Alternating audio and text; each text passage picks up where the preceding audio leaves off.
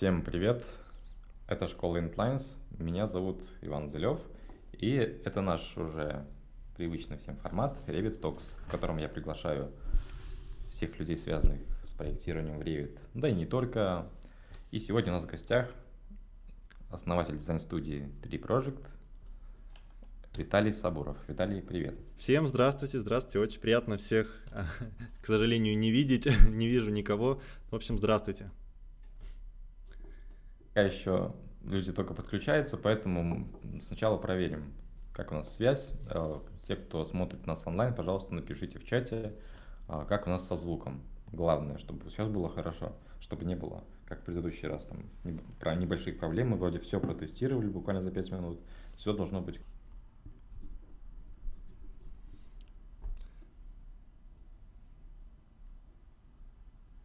мы связь проверяем, чтобы в тишине не сидеть. О, тоже 9 утра. А, ну, собственно, нас слышат. Соответственно, я делаю вывод, что все хорошо. Поэтому давай начинать, Виталий. Да, давай. Итак, с чего начинать? Ну, расскажи сначала, кем ты сейчас работаешь, чем ты сейчас занимаешься вообще? Ну, э, на данный момент у нас с женой своя студия дизайна интерьеров. У нас с ней mm-hmm. небольшие разделения обязанностей. Она занимается всем, что связано с творчеством. Я занимаюсь в студии тем, что связано э, как бы, во-первых, с менеджерством, то есть я uh-huh. менеджер проектов, и по совместительству я проектировщик в студии, то есть я разрабатываю решения. Решения разрабатывает моя жена со своими помощницами. Вот, а я делаю так, чтобы э, к этим решениям были составлены инструкции по реализации, то есть эскизы, чертежи, э, оформляю все их идеи в дизайн-проект, то есть э, в, в продукт, который можно потрогать, э, в частности, uh-huh. э, дизайн-проект, альбом дизайн-проекта, можно так сказать. Они, то есть, э, делают идеи, я их э, перевожу на язык проектирования. То есть ты такой технический директор по совместительству проектировщик? Да, можно так сказать. Вот. И помимо этого я еще общаюсь с клиентами, и вот э, по мне так вот это самое сложное. А. Потому что э, девочки, в том числе и моя жена, они вообще не общаются с клиентами, потому что общаться с клиентами это очень-очень сложно. И я так считаю, что лучше я их огражу от этого, и пусть они занимаются только творчеством. Потому что если с клиентами общаться, то и про все творчество можно забыть. Да, я понимаю. Давай об этом там чуть попозже mm-hmm. поговорим. А сейчас расскажи о том, как все начиналось, ну, о себе сначала. То есть ты где, где-то учился, где-то получал какие-то навыки. Вот об этом расскажи в своем таком профессиональном уже пути. Да. Когда ты уже задумался как... о том, кем ты хочешь быть. Окей, okay, окей, okay, понял. Значит, мне сейчас на данный момент 28 лет, по- по-моему. Да, да, 28. А, образование у меня высшее, строительное. Я заканчивал Дальневосточный институт. Э, путей сообщения, ну, он так называется uh-huh. у нас просто, а, а конкретно специальность у меня ПГС, промышленное гражданское строительство, в дипломе написано, что я инженер, инженер-строитель.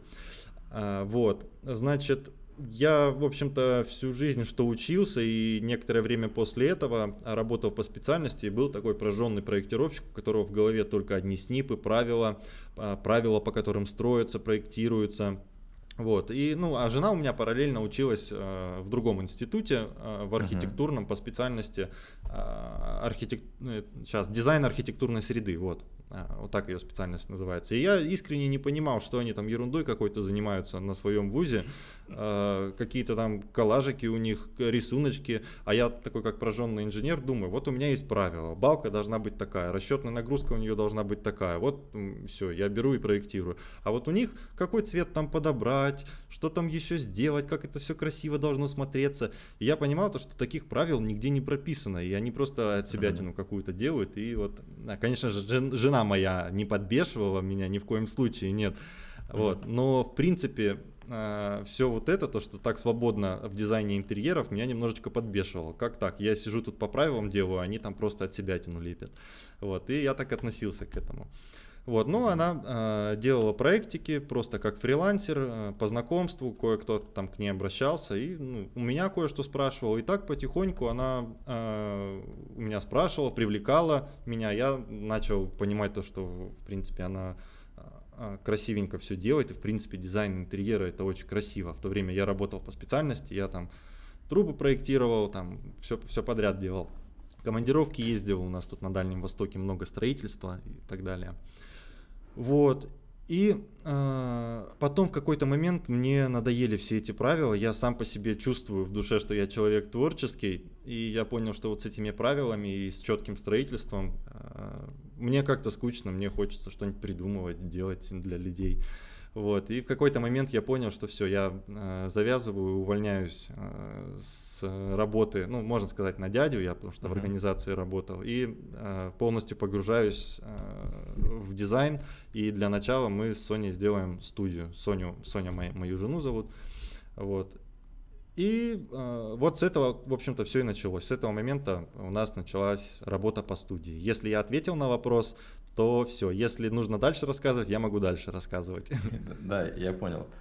В общем, ты работал в проектной организации. Это была какая-то корректная организация или строительная организация? Это была строительная. Но ну, я работал в двух организациях, сейчас припоминаю. Mm-hmm. Первая была строительная, она строила промышленные объекты, такие, например, как космодром Восточный у нас здесь mm-hmm. на Дальнем Востоке, всякие другие промышленные объекты, заводы. И я выезжал, следил за сроками, за технологией строительства. В общем, рядовой сотрудник, э, инженер. Вот. А потом я работал в организации производственной, это много заводов по России у нас есть, которые изготавливают полиэтиленовые трубы. Там я как раз-таки занимался проектированием инженерных сетей, именно наружных, не те, что в доме, а те, что снаружи. Канализация, водопроводы, проектировал их колодцы. А, вот. Uh-huh. И вот как раз-таки вот это была последняя моя организация, с которой я уволился. В добрых, конечно же, отношениях я уволился. Вот. И Это вот хорошо. Таким образом. И начали мы свой путь, который мы только-только еще начинаем. Я ни в коем случае не могу сказать, что, что у нас все круто, мы такие красавчики, и у нас такая студия. Нам много над чем еще нужно работать, хоть и э, в студии мы работаем ну, как студия мы работаем вместе довольно долго уже. Хорошо слышу, у меня может быть интернет, может тоже прерываться, но вроде он у меня стабильный, как правило.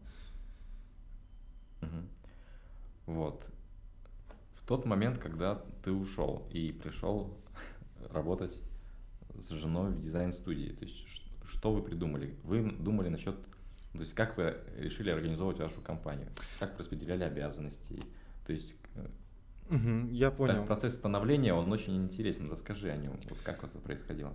В общем, я сказал Соне так, как и вам рассказал. То, что я не хочу работать там на дядю, мне не хватает творчества. Это без толку там работать, потому что э, там, чтобы больше, например, денег зарабатывать, нужно на новую должность пойти и так далее. И так может до бесконечности всю жизнь просидеть, проработать там в грусти и так далее. Вот, все, давай делать студию. Давай делать студию. Вот. Ну, Соня, она у меня немножечко скромная, и ей немного не хватает решительности, ей нужен человек, который будет вот говорить все четко. Как раз таки вот я, я такой был, и хотя у меня опыта в этом не было. Ну, в общем, э, студию мы назвали Три Project. Э, я смысл попытаюсь вам объяснить. Но почему Три Project? Еще в студенческие годы, когда я был студентом, меня очень, меня вообще привлекало все творческое. Я, в частности, mm-hmm. был фотографом, ну не профессиональным, но я хорошо фотографировал, хорошо снимал, у меня техника была, и у нас была небольшая такая э, организация наша, называлась Три Project. Вот, не знаю, почему мы ее назвали так. Ну, точнее знаю, он там немножечко обвинял дизайнеров в том, что нет правил. Я и сейчас до сих пор так считаю, что нет никаких правил в дизайне интерьера. Все правила, которые под дерево. Откуда это все пришло, mm-hmm. вот если задуматься? Ну, можно понять то, что раньше давным-давно на пол стелили э, дерево, и это все не кто-то придумал, это просто кто-то эту идею взял у природы и постелил. То есть природа все это придумала. Природа диктует, какие цвета сочетать в интерьере. Э, вот кто-то книжечку написал, там, ну, э, по колористике сочетается такой-то цвет с таким-то. А откуда он это взял? Кто-нибудь мне может ответить, откуда взял, что этот цвет сочетается с этим? Он взял это из природы, я четко в этом уверен. Посмотрел какой-то человек давным-давно, то, что вот этот листик сочетается а, вот с этим небом, и написал, что вот, вот эти, вот эти вот оттенки цвета, они сочетаются друг с другом. И это на самом деле так, потому что человек, он сам из природы, он природное существо, и ему на подсознательном уровне это будет приятно глазу. Так вот, и мы тоже считаем, что нету никаких правил в дизайне интерьера. Нам достаточно выйти на природу, и мы часто это делаем, и просто собираем оттуда идею. По сочетанию цветов, по сочетанию архитектурных форм мы тоже из природы все это берем.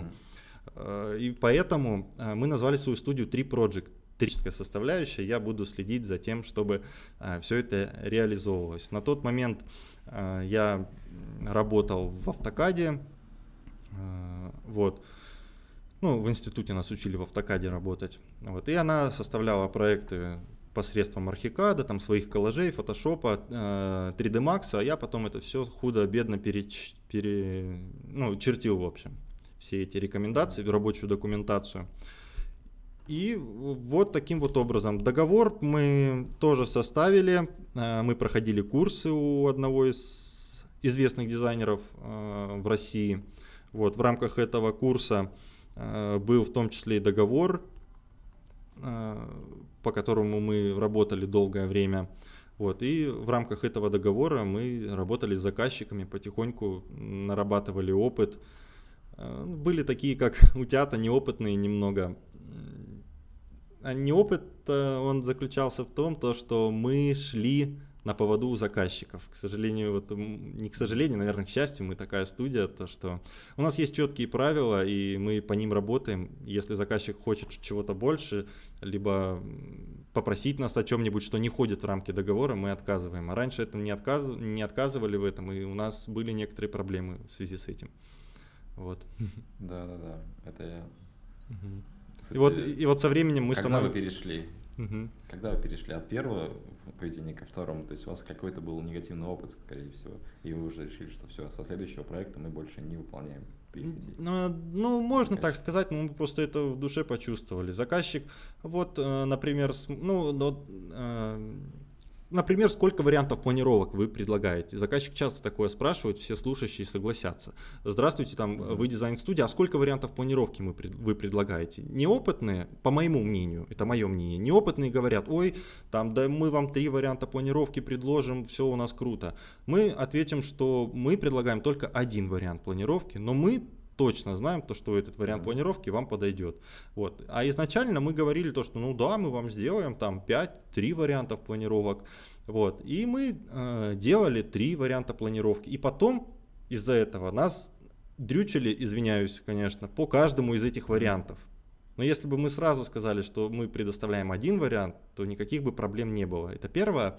Второе, мы считаем, опять же, это только наше мнение, это наш метод работы. Э, мы считаем, что когда э, дизайнер предоставляет несколько вариантов планировок, то просто-напросто он не уверен ни в одной из этих вариантов.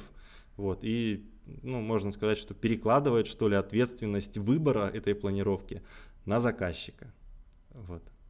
Ну, типа, ну, заказчик, заказчик выберет, вот э, я выбираю вот эту планировку, а потом, если какие-то проблемы с этой планировкой, дизайнер э, поднимет руки и скажет, ребята, э, вы же сами выбрали эту планировку.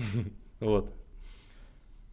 Ну, на самом деле, тут это, на самом деле, я вот сколько вижу, это тема для дискуссий. То есть, да, да, да. С одной стороны, у всех есть свои плюсы и минусы, аргументы, мы сейчас не будем сравнивать, просто я скажу, то есть кто может смотрит впервые, хочет создать только свою дизайн-студию и не понимает, о чем идет речь, mm-hmm. что действительно кто-то по привычке создает несколько вариантов планировок, и из них все-таки зачастую основная, есть одна основная планировка, которую он прямо убеждает сделать. Есть две, которые нужно как бы сделать, потому что в договоре это есть. Ну, этот момент с вариантами планировок всегда спорный. Если вы ну, по-другому это видите, можете потом написать в комментариях, как вы работаете. Если вот вы уже работающий дизайнер, как вы работаете, то мои мысли тоже в этом направлении были. То есть мы смотрим небо голубое, земля коричневая, листья зеленые. Сочетаются вроде бы. Ну, мы, мы же привыкли, то есть наши глаза их сочетает. И всегда они смотрятся приятно. Хорошо. Но кроме природы в дизайне интерьера есть кое-что еще. Допустим, розетки.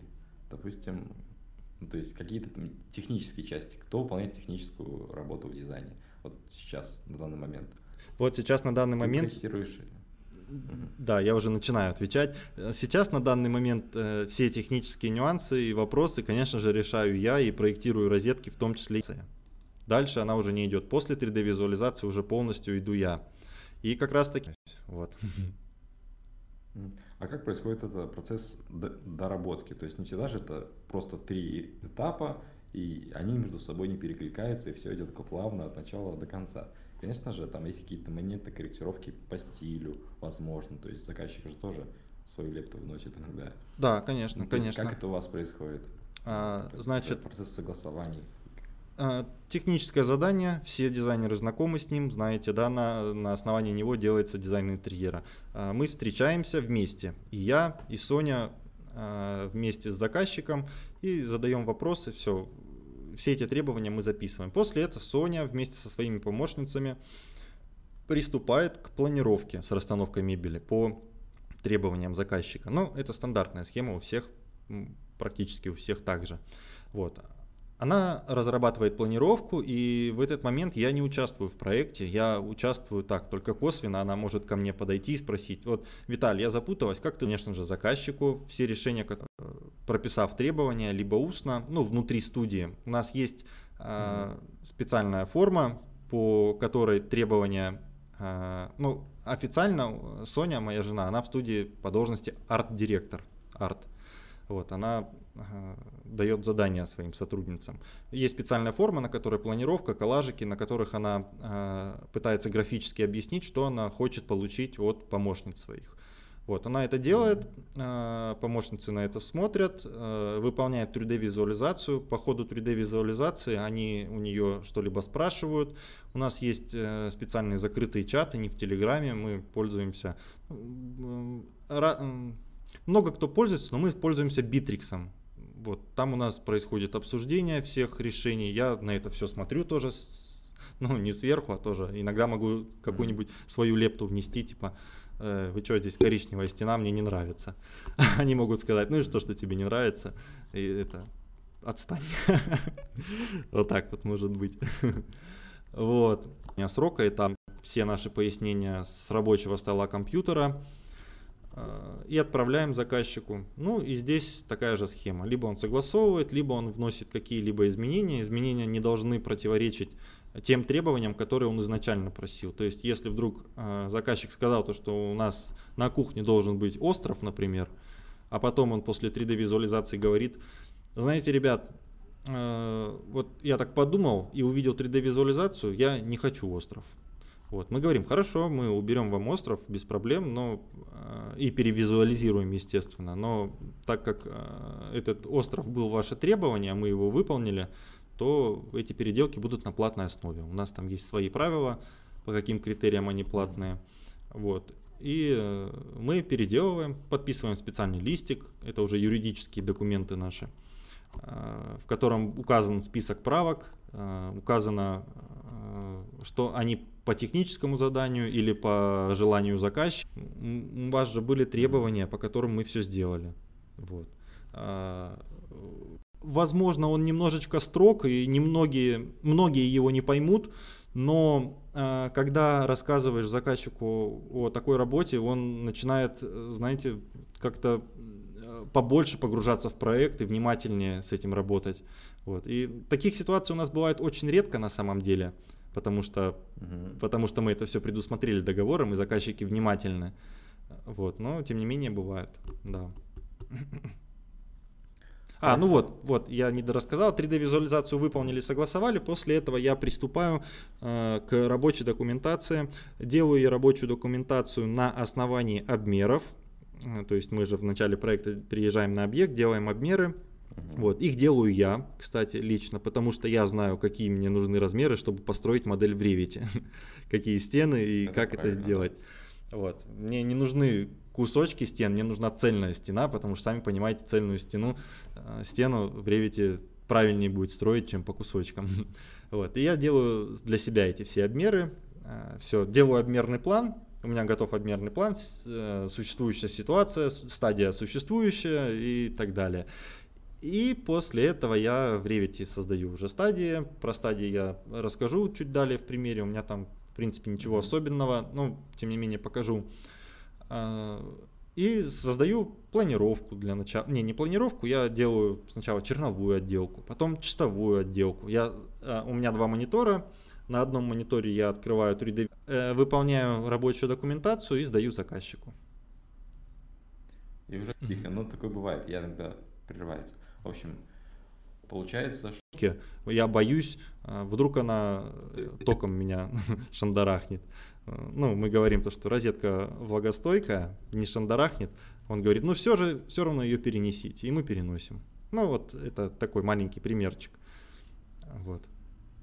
Вообще, договором, конечно, предусмотрено, что один раз мы можем внести правки, но договор он создан для крайних случаев, и чаще всего мы идем навстречу заказчикам и вносим изменения, тем более в Revit это совершенно несложно делать. Э, я вношу изменения ну, сколько нужно, но у нас из практики в рабочую документацию максимальные изменения вносили, наверное, раза три, то они не такие уж и большие, там а, подвинуть габариты дивана, ну, габариты дивана сделать поменьше, сделать там диван раскладным, вот, таким образом. вот. Хорошо. А после же рабочки идет у нас что? После Расчет рабочки... материалов и закупка. Так? Да. Э, у нас на эту услугу э, отдельный договор. Чаще всего заказчики э, его не заказывают, но бывает, что и заказывают комплектацию – ну, мы это называем сопровождением. Вот. И мы заключаем отдельный договор, в рамках которого мы предоставляем услуги по закупке. То есть у нас мы лично не закупаем ничего, то есть нам в руки или нам на счет заказчик денег не переводит, чтобы мы это закупали. Мы просто Э, шерстим по всем нашим производителям. Ну, шерстим это такое слово плохое. На самом деле есть у нас специальные ялы. Мы практически по всем знаем, где у кого какие составляют счета. Э, мы прописываем, какие плюсы, какие минусы для заказчика, именно работая вот с каждой из этих мы с этими всеми этими вопросами решаем. Единственное, что когда привозят уже мебель или материалы, у нас по договору заказчик обязан собственноручно принять этот э, товар потому что ответственность все же все равно висит на заказчике, потому что заказчик платил деньги, и ответственность, цена есть. И еще есть какой-то процент от стоимости самого изделия. Вот, допустим, 5% мы говорим, что диван, там, допустим, 200 тысяч стоит, 5%, э, сколько, 10 тысяч, 5% вы нам с этого дивана заплатите за то, что мы провели работу по поиску этого дивана, по доработке этого дивана, там, до, за доставку, за то, что мы его принимали, согласовывали, из каких материалов его делать. А, вот таким образом. На самом деле интересный подход, и те, кто слушает, это не типичный подход. То есть многие дизайнеры прямо вот так глубоко и отдельно все это не делают. То есть включают это в общий договор, во-первых. Во-вторых, многие потом относятся к этому как уже к нагрузке сверх договора, которая, блин, еще и тяготит. А вот у вас это, Виталий, все очень круто сделано. Я смотрю, что, блин, молодец. Конечно, так, он... Ты это все придумывал? Да, на самом деле, я считаю, что каждый это должен делать, потому что дизайн-проект это один продукт. Вот на бумаге дизайн-проект или в электронном mm-hmm. виде, неважно.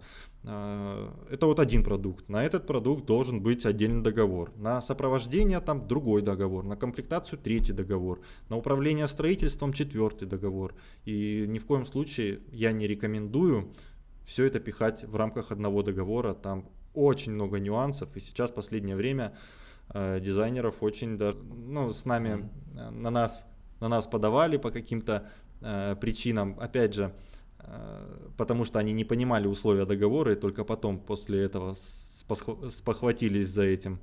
Mm.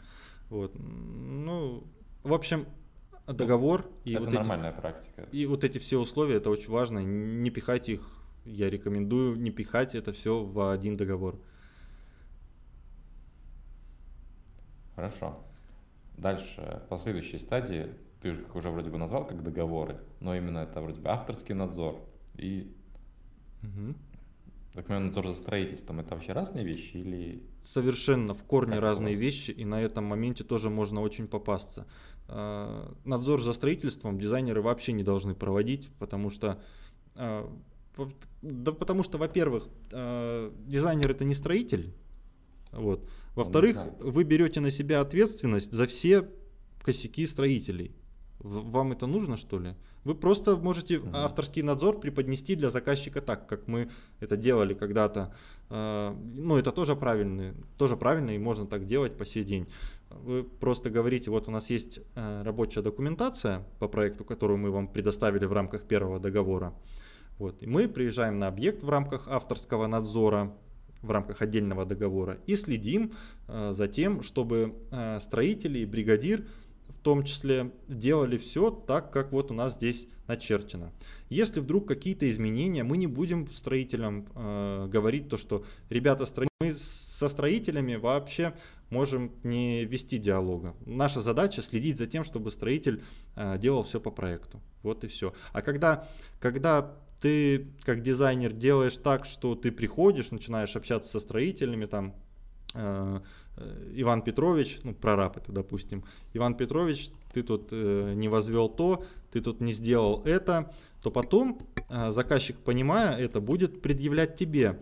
И нет. Если так, хорошо. Если не так, то мы э, пишем, что не так. Обязаны. Да, и, и мы обязаны сказать об этом заказчику, что не так, и что из этого может на, другом расстоянии от стояка. И, соответственно, э, за счет этого он, унитаз поднялся наверх, и просто заказчик бы сел бы и ножками бы теребил.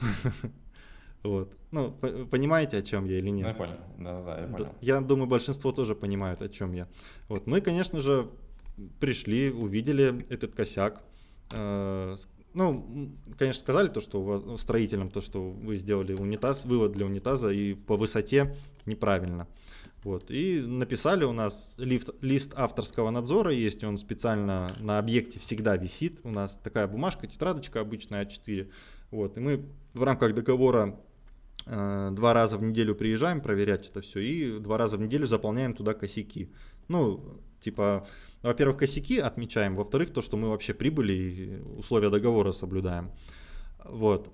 Э, и пишем туда то, что вот э, унитаз установлен неправильно, э, это отступление от проекта, там на таком-то листе, на, таком, на такой-то странице, чревато это тем, то, что унитаз будет излишне высок, типа, неудобно будет им пользоваться.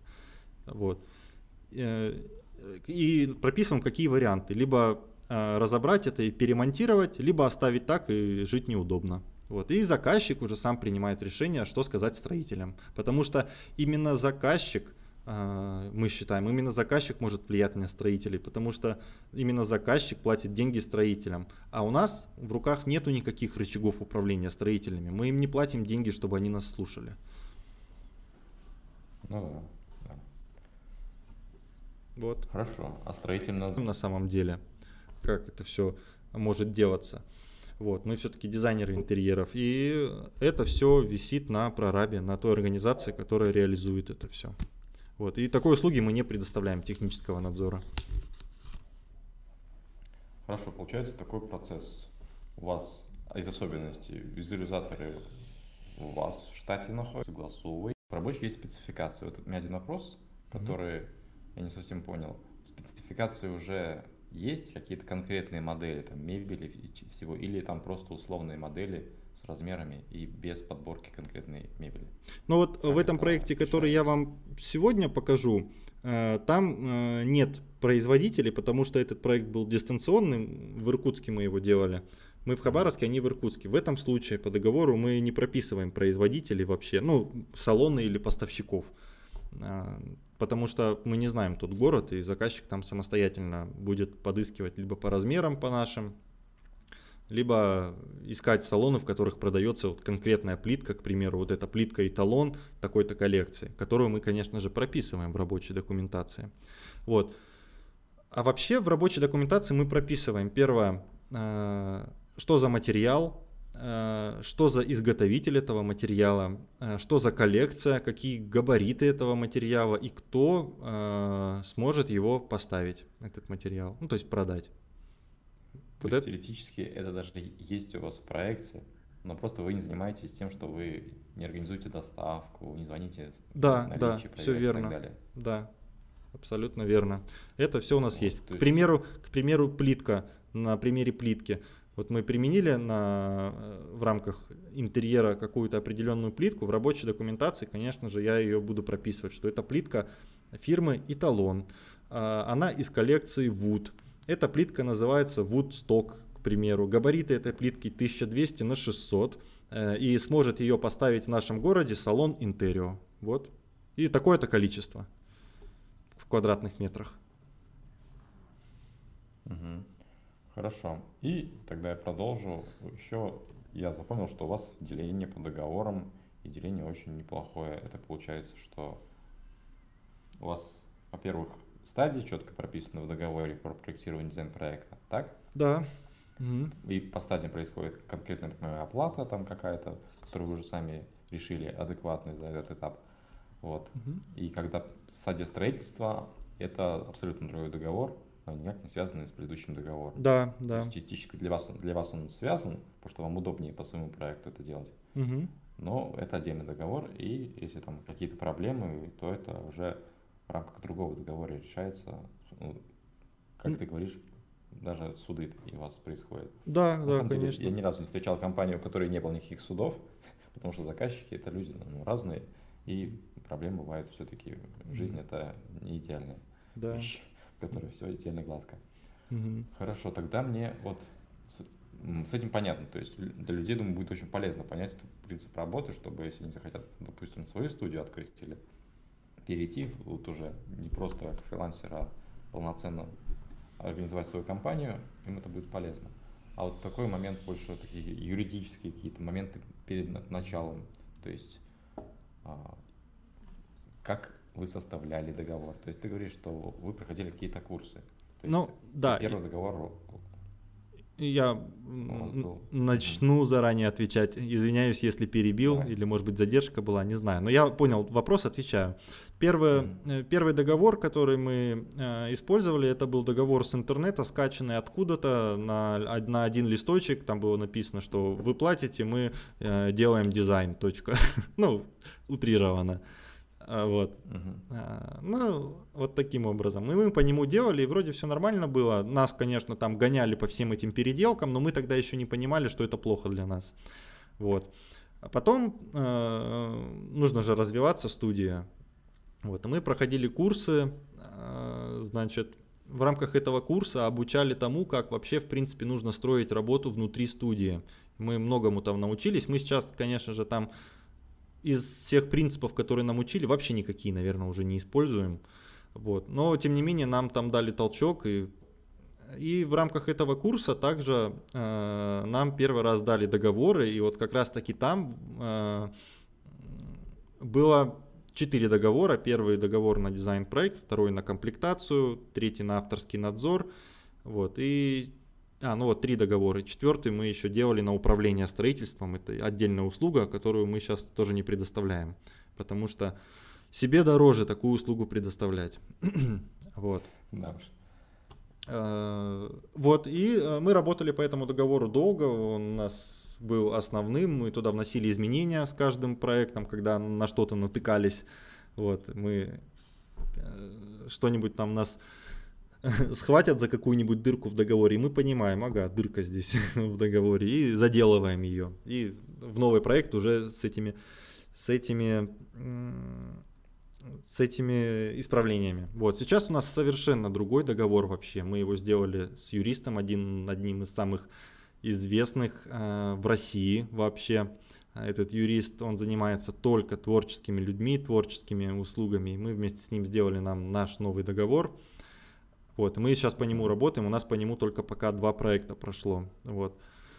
Э, но, тем не менее, там э, правила все остались те же, которые я вам рассказывал. Все то же самое, только немножечко другие формулировки. Вот. Слышно. То есть э, это я уже все слышу. Хорошо, по юридическую часть я понял. То есть сейчас вы уже обращаетесь к юристу, а начинаете... Опыт. И вот когда нас, на нас суд подают на какую-нибудь ерунду или претензии какие-нибудь, я на самом деле и плачу, и радуюсь, потому что суд это всегда неприятно, а радуюсь тому, что это еще один огромный опыт. Да, хорошо. Тогда с другой стороны подойдем к уже технической этой части. Там ИП, налоги, кто это считает, если у вас бухгалтер – Или вы сами справляетесь пока? То есть как вот эта часть? Бухгалтер у нас Вот есть. государству. Да, ну Мгм. ладно, начну. Юридическая форма у нас... У меня есть ООО, э, параллельно дизайн-студия, у нас еще есть небольшой тренажерный зальчик, вот, и Мгм. ну, там, в общем, тренажерный зал у За нас. компанию. Да, есть. Э, Вот. Я, я не качок, нет. я раньше был, был качком, занимался этим, и были лишние деньги, и мы открыли зал. Вот. Мгм. И для этого открывали ООО. Вот. Э, Значит, там сферы деятельности подогнаны так, чтобы можно было заниматься и дизайном, и, собственно, предоставлением спортивных услуг. Вот. Это ООО. Но основное, чем мы всегда пользуемся, это ИП. ИП у нас на моей жене. Э, И, собственно, по этому ИП и по этому расчетному счету у нас происходят все юридические документы. ООО это в крайних случаях, потому что там все сложнее намного. Э, И да и выводить деньги отту- оттуда тоже очень сложно. И мы заключаем договор через ООО в крайних случаях. Это было всего два раза, когда были заказчики у нас были с Кореи. Вот, и они просили ООО только. Вот. Мгм. А Э, проблем по- вообще не было с налоговой? С налоговой не было, слава богу, никаких проблем. А, Вот, все налоги платятся, мы там перешли, сейчас я вот просто не бухгалтер, не могу сформулировать, но я попробую объяснить просто своими словами.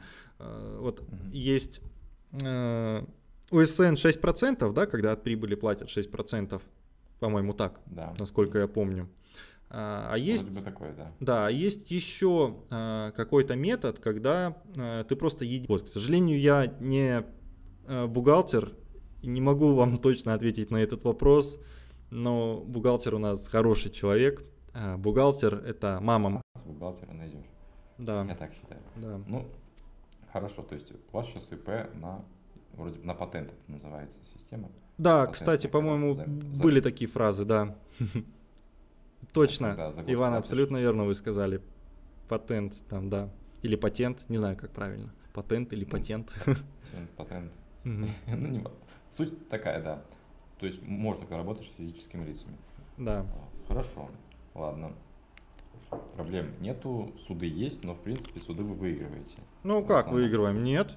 Ну как бы мы среднее там. Заказчик просит много, мы с нашим юристом э, делаем меньше, но все равно отдаем какие-то деньги. Мы в минусе всегда, хоть не в таком большом, каком он просит. Хорошо. Мгм. Ну вот у нас э, последний суд был, там на нас э, претензию предъявил заказчик за то, что мы нарушили срок договора. Ну там на самом деле наш косяк, мы на самом деле нарушили, но по причине того, что э, арт-директор, то есть моя жена, она, она беременна была у меня улей. Это даже намного, даже больше. Про техническую часть ты все сказал, что знаешь. Дальше. Что самое сложное в дизайне интерьера вообще? Самое сложное, самое сложное начать делать дизайн-проект, я считаю.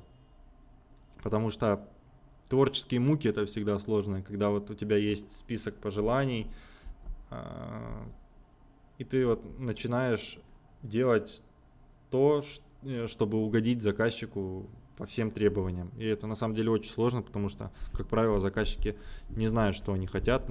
Их можно попросить, покажите, какой интерьер вы хотите. Они показывают совершенно разные интерьеры. Вот, и э, после этого собрать все их мысли воедино, и чтобы все им понравилось, это очень сложно. Поэтому я считаю, что сложнее всего в дизайн-проектах общаться с заказчиками и понимать их. Вот, вот это самое сложное. А делать рабочую документацию, делать технически работу дизайнерскую, это несложно. Главное понять, что делать. Понять, что делать, вот это самое сложное. Да, кстати, да. Действительно, люди, они всегда разные, и каждому индивидуальный подход найти, это и есть Мгм. ключ к успеху.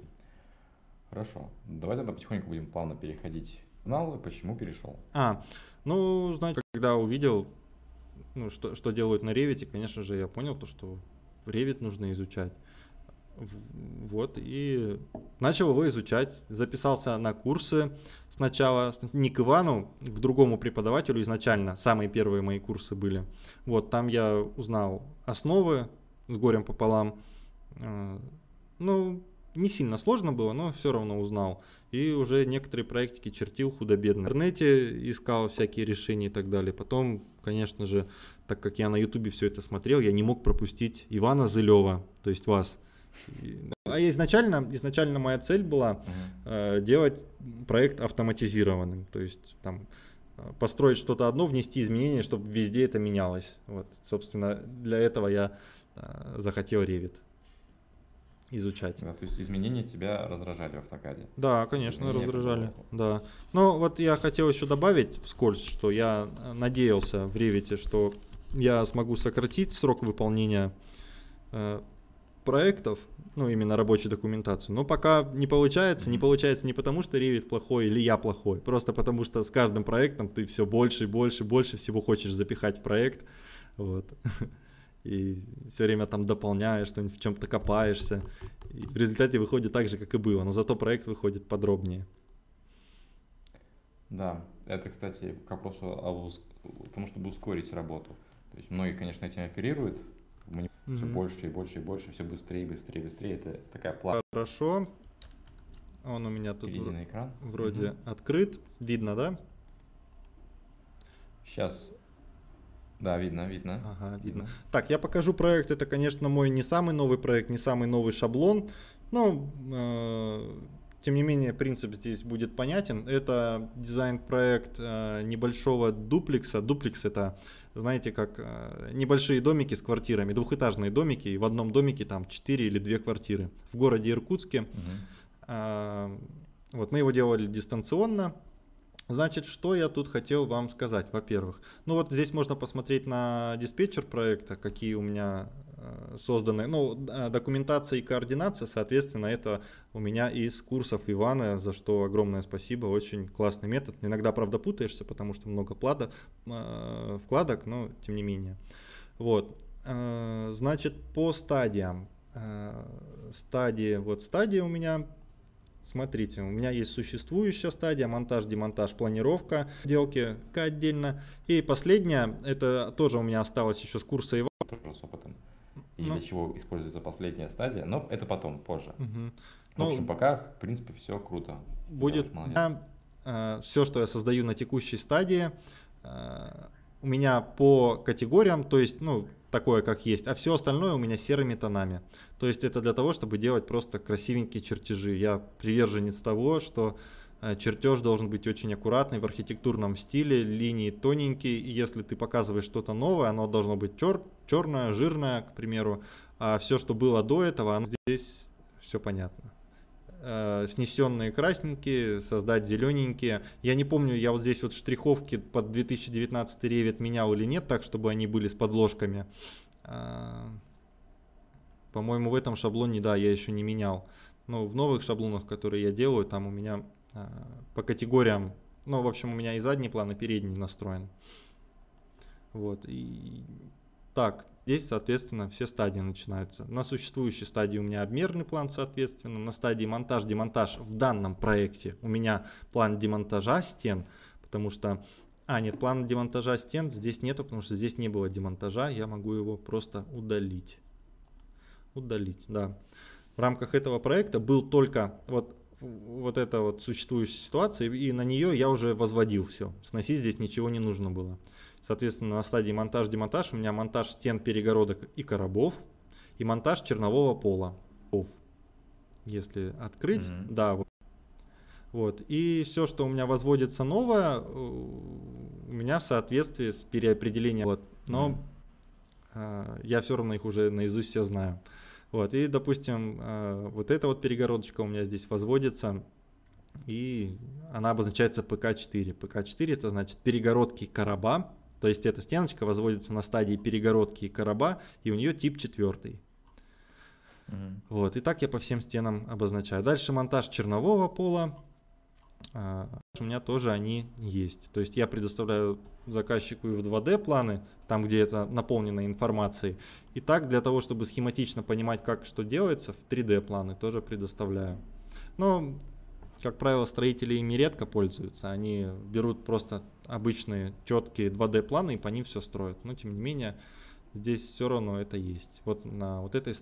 Ждать иногда друг Допустим, про стадию монтаж-демонтаж я рассказал. На стадии планировка я делаю маркировочный план, то есть я обозначаю, где какие новые помещения появляются, какие у них площади. Вот, эта стадия только для этого нужна, по mm-hmm. моему шаблону. А, могли посчитать нормально смету. Вот. И переходим на план черновой отделки, и здесь выглядит для, для того, чтобы более было понятно э, строителям. Здесь все помечено на самом деле. Сначала на стену наносится э, отделка гип. И штукатурки разные разделяешь по отдельным стенам. Да, да, да, да. Я не делаю это красками. Я просто создаю стену отдельную и в нее уже заношу всю информацию, которую мне нужно специфицировать. Я, я считаю, что мне так удобнее, потому что можно запутаться. Но я пробовал по-другому делать и выбрал именно этот метод. Мне так удобнее и специфицировать потом удобнее. Mm. Ну, хорошо. Просто много работы, я поэтому спрашиваю. Да нет, на самом деле, э, ну не знаю, может быть я привык уже просто так э, работать, мне стеночку начертить не так сложно, ну и краской, mm-hmm.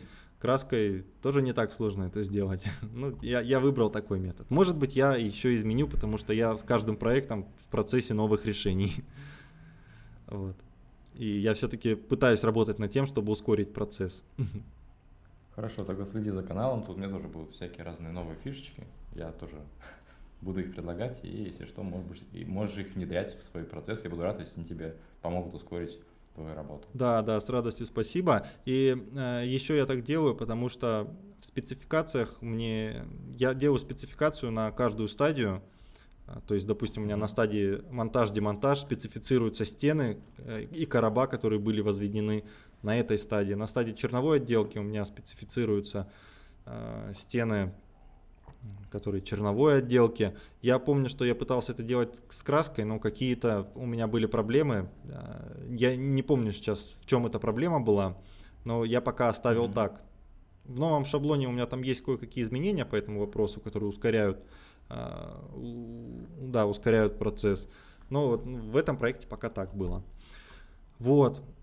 А, дальше у меня идет, соответственно, чистовая отделка. Если на планы этажей посмотреть, здесь, в принципе, как черновая, только а, ну, стадия чистовая отделка. Здесь у меня подразумевается и пол сразу чистовой, и э, чистовые стены. Чистовые стены здесь э, у меня помечены аббревиатурой чистовые стены, соответственно и на планирующей стадии, на стадии демонтаж-монтаж, вот, который я тоже буду специфицировать, сколько туда кирпичей, в каком объеме, в каком площади. Вот. А на стадии уже э, чистовая отделка, у меня помечено это зеленым, соответственно, э, потому что тоже сложности со специфицированием были. А на самом деле плиточный клей это материал, который применяется на чистовой отделке, поэтому я его в чистовую отделку и буду специфицировать. В стадии развертки на чистовой отделке. Нет, угу. на чистовой отделке я развертки здесь не делал, но у меня есть на следующих стадиях развертки, поэтому я покажу. Там принцип такой же в точности. Вот, развертки я делаю с помощью фасадов.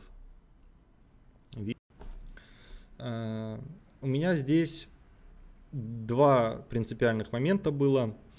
У меня есть мебель, это стандартная мебель, столы, стулья, э, шкафы какие-то. И есть еще комплекты мебели комплектом мебели я отношу кухню, все эти шкафы кухонные э, и так далее, чтобы их можно было э, специфицировать отдельно. У них другая категория, немножечко там другие правила. Вот. И даже развертки на них у меня помечаются комплекты мебели, а просто мебель у меня в развертке МБ помечается. Мебель. Угу. Вот. И Ты для чего, э, для чего ну, я да. это сделал? Значит, План расстановки мебели. Вот, допустим, у нас здесь по проекту предполагаются лофт-перегородка. Надо, наверное, было визуализации сначала показать, чтобы люди понимали. Ну, ладно. Пока, покажи, может, на 3D тогда. На 3D, точно. Хорошо, сейчас на 3D покажу. Мебель. 3D виды, документация, мебель. Вот. 3D план мебели, допустим. Вот здесь у меня такая лофт-перегородка предполагалась. Сейчас я попробую поднять немного. Да. Вот, но э, производителю, естественно, нужна информация по тому, какие Сейчас здесь рейки мешают немножечко. Потому э, какие габариты вообще у этой перегородки, какие расстояния друг от друга и так далее. Вот, и для этого я делал как раз-таки вот эту э, развертку MB. Э, у меня в диспетчере они в разделе фасада и э, в разделе развертки. И можно, можно посмотреть развертку MB5 на стадии мебель, зайти в нее и вот у меня развертка, где написаны, какие габариты этих переплетов, перемычек, чтобы производитель мог легко понять, как э, это произвести ему. Вот. Ну и также, конечно же, по, по каждой там развертке, и на листе это, кстати, можно посмотреть. Э, ой-ой-ой, где же это на листе? Сейчас я найду план чистовой отделки стен, план расстановки мебели, вот, развертки мебели. Вот, и э, они у меня вынесены на отдельный лист, в котором все эти развертки видны, и производитель может по ним произвести. Конечно, без дизайнера и без авторского надзора это будет сложнее сделать, но тем не менее все точные цифры здесь даны, как мы предполагали сделать. Вот таким образом. Потом, далее у меня есть отдельно комплекты мебели, потому что я не хочу специфицировать диваны, кухни, кресла, ой, диваны, кресла и так далее э, вместе с э, кухней, потому что кухня это прям отдельный проект какой-то. Ну, согласитесь, там очень много нюансов. Поэтому да. кухни я назначил э, комплекты мебели, в общем. Сейчас по комплекты мебели кухня. Вот. Здесь я э, открыл 3D вид со своими настроечками, фильтрами. И здесь э, в каждый элемент мебели, это семейство отдельное, у меня э, занесена информация э, по маркировке типа размера, что это КМ, кухонная мебель. Вот, по ней я специфицирую потом на отдельном листе, я вам сейчас его покажу. И э, в свойствах экземпляра, по-моему, насколько я знаю, да, да, да, в свойствах Э, экземпляра в комментариях у меня прописано, что это, что это такое. И вынесено это в марку, естественно. Вот, на листе это выглядит э, таким образом. Сейчас. Сантехнические приборы, план расположения развертки мебели,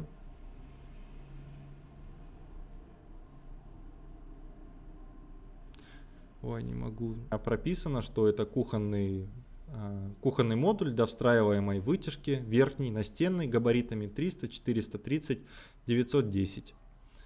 Вот, одна штука. Я понял. То есть ты дел, действуешь через...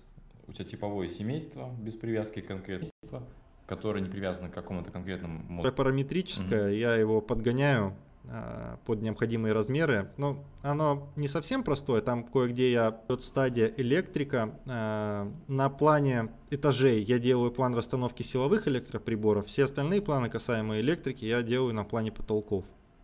На какой он высоте и так далее. Вот здесь, например, у нас предполагается тело, не помню почему. Помечено, что это за розетки. Бытовые, бытовые, интернет-розетки, антенны и так далее. Кстати, это семейство Ивана, спасибо большое за такую работу и так далее. В общем, доработал их.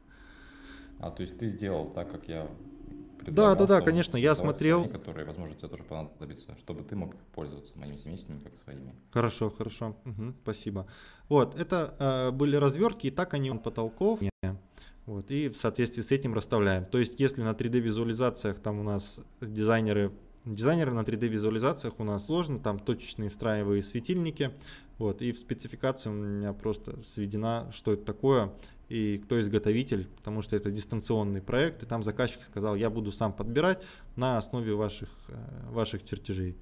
Вот, ну, мы ему и написали, что светильник точечный накладной, приблизительно он может на 3D визуализации посмотреть, его это устроило, и он довольный mm-hmm. это забрал. Вот, ну и число, конечно же, тоже подсчитано, понятное дело. Вот. Дальше после настроен 2D э, план привязки осветительных приборов в свой шаблон. Вот, если в него зайти, э, в переопределение графики, в фильтрах можно увидеть, что э, я переопределяю цвет э, вот этих вот групп с помощью фильтров. Угу. Вот, то есть, ну вот, например, группа 1.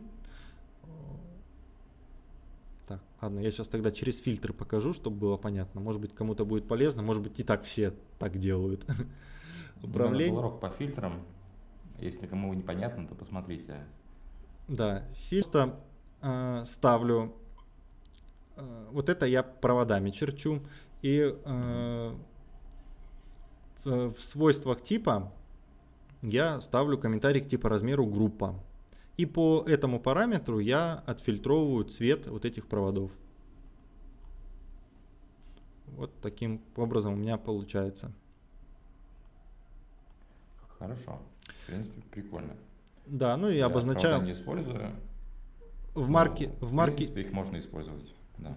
Да, в марке, в марке я свожу э, параметр, параметр, э, вот комментарий. Так,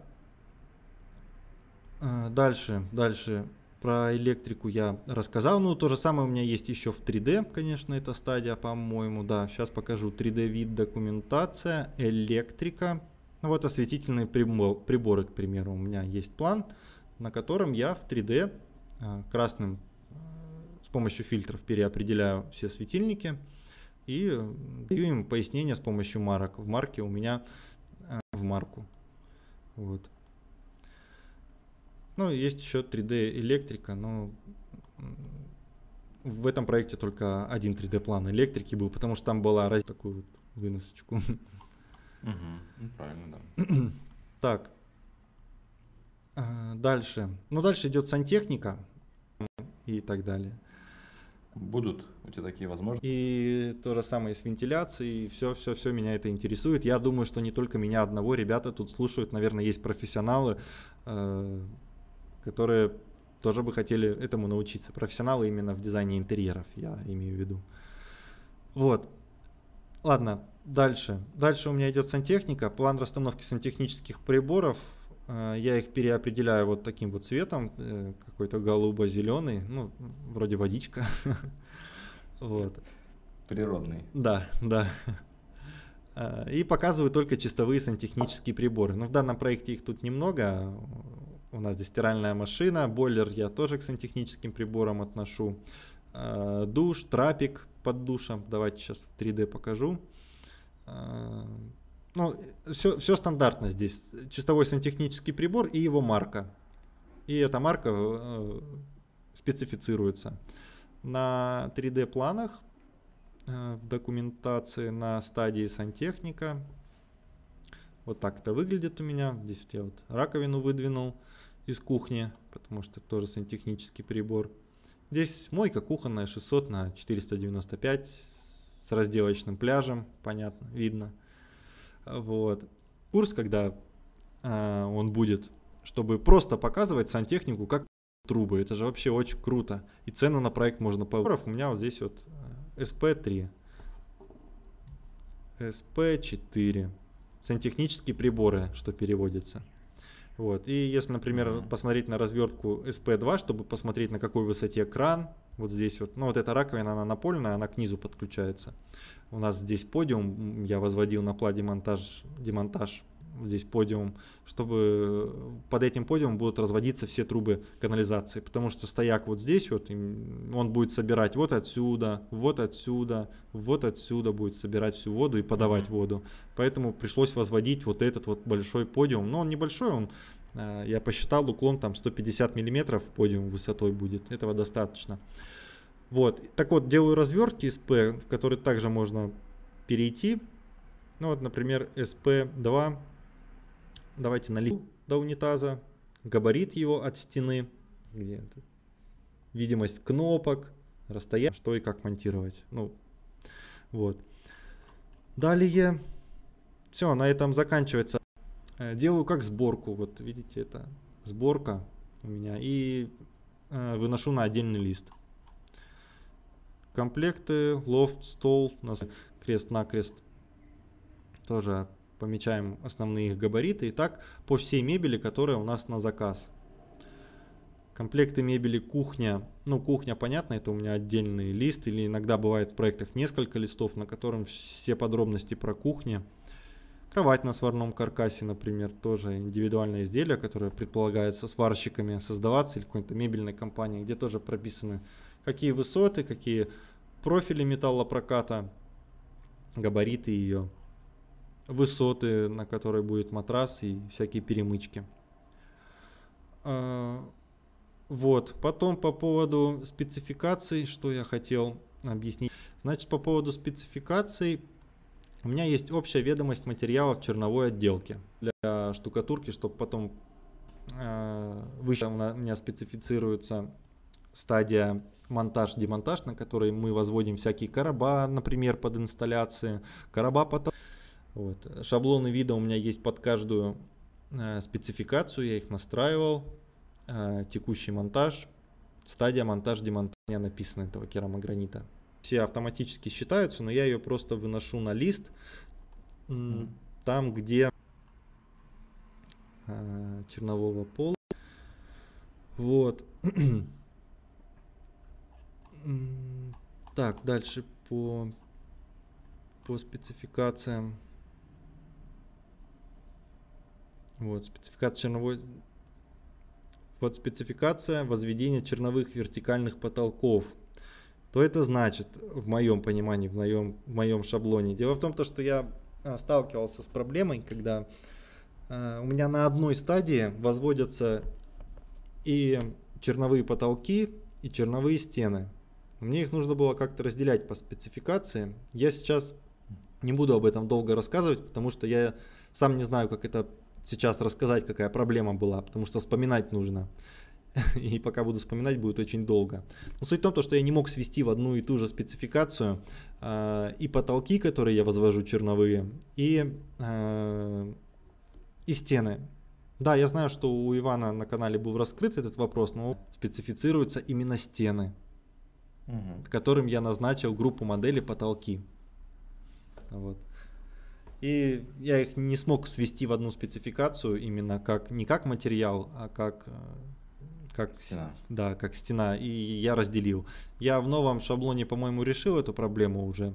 Как, как-то я ее сделал. Сейчас, опять же, это нужно открывать, смотреть там и так далее. Но в данном проекте это было разделено. То есть у меня отдельная спецификация на горизонтальные потолки и вертикальные потолки. Немного чушь, конечно, но тем не менее все равно этим пользоваться можно было. Вот. Э, дальше спецификация возведения черновых полов. Здесь у меня черновая стяжка толщиной 100 мм была в данном, в данном проекте, потому что там было э, водяное отопление по полу. Э, и подиум из кирпичей тоже у меня там было 100 мм. Какая площадь? Возведение чистовой отделки стен, спецификация, то есть марка, что за чистовая отделка у меня здесь обозначена и какая площадь. Тоже это выносится на лист, где у меня чистовая отделка стен, соответственно. Спецификация возведения чистовых полов у меня тоже есть отдельно. То были стены, а это уже полы, э, чтобы заказчик понимал, что у нас на полу. То есть там керамогранит был, Э, такой-то площади. Действо с описанием. А в другой спецификации я свожу именно материалы, которые внутри этого семейства. Удивительного, ничего необычного. Виталий, тут у нас уже время, на самом деле, потихоньку заканчивается. На, э, кухонная мебель отдельно, то есть модули все. Специфик, в спецификации мебели у меня отдельно мебель, в которой марка, и, э, собственно, что за мебель с их габаритами. Сейчас в новом mm-hmm. я э, габариты делаю э, параметрами, общими параметрами и свожу их в отдельные таблички. Вот. Спецификация осветительных приборов, тоже марки, пояснения, изготовитель. Спецификация потолочных закладных у меня тоже есть. Это отдельная группа, у меня отдельное семейство, обобщенные модели спецификация стен. Это, это, это, эта спецификация нету в этой проекте. Я не помню, что я настраивал здесь. Угу. Спецификацию существующих стен. Но я тоже прописываю на обмерном плане, что там за существующие стены, какой площадью. И списки листов Это тоже у меня отдельная спецификация, в которой я настраиваю номера, э, переименовываю имя видов, фильтров еще всяких для видов, по которому у меня с вида исчезают все ненужные мне элементы, и у меня в шаблоне это уже настроено. То есть я начинаю чертить и закладные... На самом деле, я думаю, что многим было полезно. Он под себя, как тебе удобно. Угу. Готов на вопросы поотвечать? Да, сейчас я тогда иду в чат отвечать на вопросы. Тут есть... Как раз сейчас сижу на работе, думаю, как уйти в дизайн. Спасибо за трансляцию. Пожалуйста. Сейчас я его еще припомню. Фанному радио. Угу. Хорошо, думаю, что это действительно для многих. Предлагайте своим родственникам, друзьям первые проекты, они так и получаются. Очень многие дизайнеры про это говорят. Поэтому это отличный способ. Так, дальше. Спасибо за эфир и очень много полезной информации. Пожалуйста. О сроках проектирования. Самый быстрый сколько занял? Самый долгий? Самый долгий проект у нас сейчас идет по сей день. А он длится уже, наверное, 11 месяцев. Не пугайтесь, да, 11 месяцев длится проект. Это коттедж двухэтажный.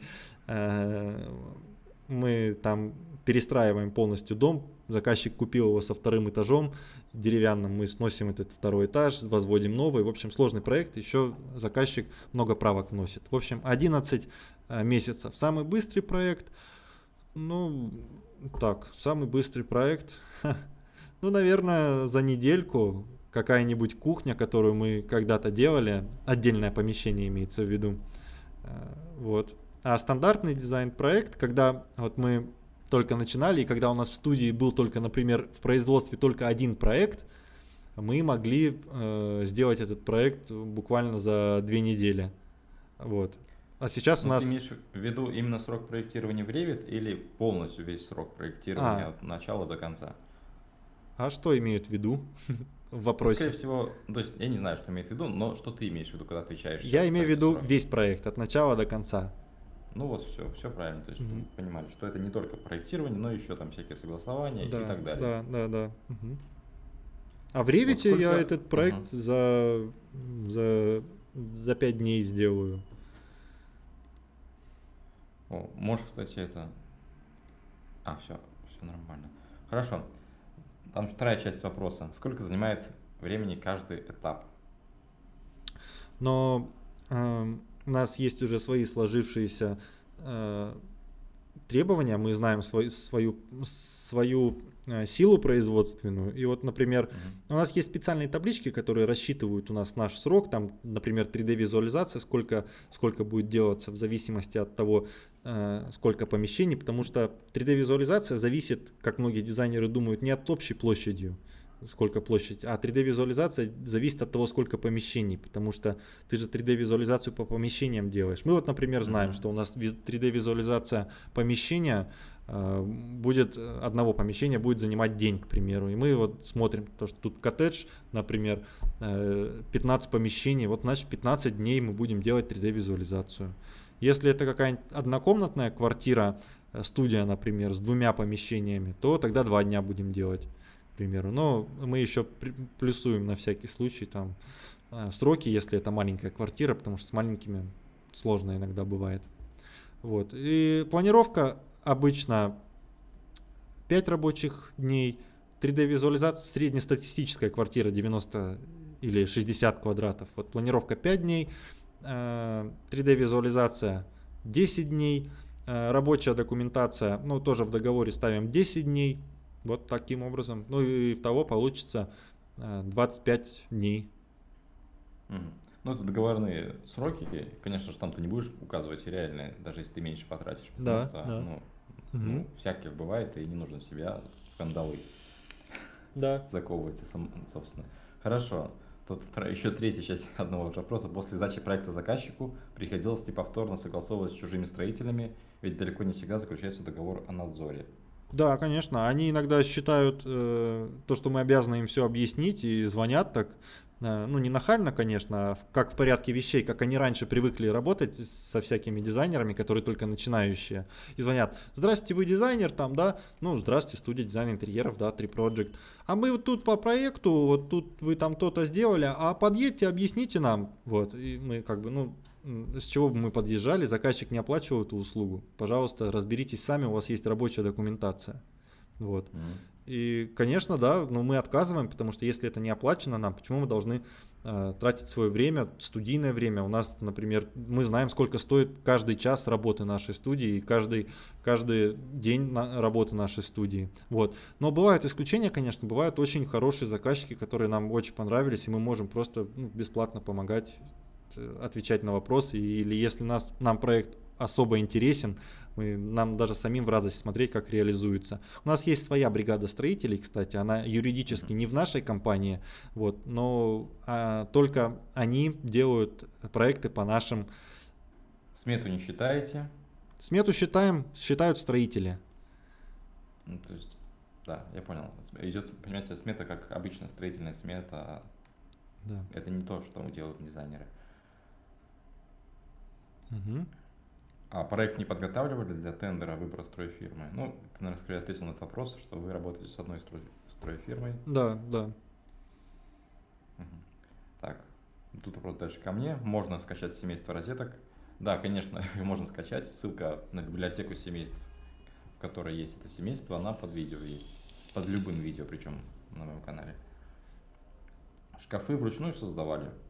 Но если, а. да, вот в этом проекте шкафы я создавал вручную, и в большинстве случаев тоже вручную, потому что э, в основном, я еще раз повторюсь, вся мебель, которая у нас в проектах, это индивидуальные изделия. Мы практически никогда не закладываем в проекты какую-то готовую мебель, к примеру, как Икея, там, я не знаю, или uh-huh. какую-нибудь другую. То есть готовых серийных моделей у нас нет. У нас все на заказ, и я практически в большинстве случаев все шкафы, столы э, создаю вручную семейство, да, потому что это индивидуально.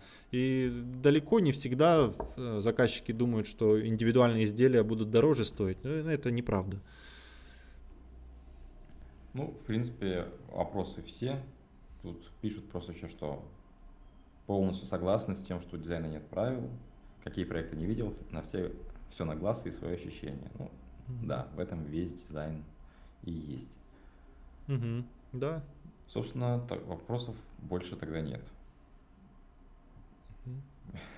Могу сказать, что, что спасибо, Виталий, что пришел, что согласился провести мини-мастер-класс, можно даже сказать, по своему проекту, по тому, как ты делал студию. То есть многим, я уверен, что было полезно и интересно послушать как это можно было сделать.